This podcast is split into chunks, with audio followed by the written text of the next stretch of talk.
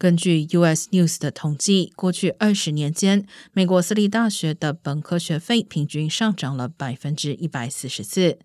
公立大学州内学费增长百分之两百一十一，而州外公立大学学费也上涨百分之一百七十一。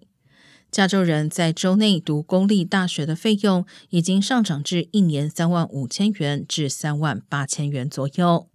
今年四月，加州意见调查中有高达百分之七十七的受访者担心无法负担子女的高等教育学费，其中六成认为难以负担 U C 学费，五成五认为难以负担州大学费。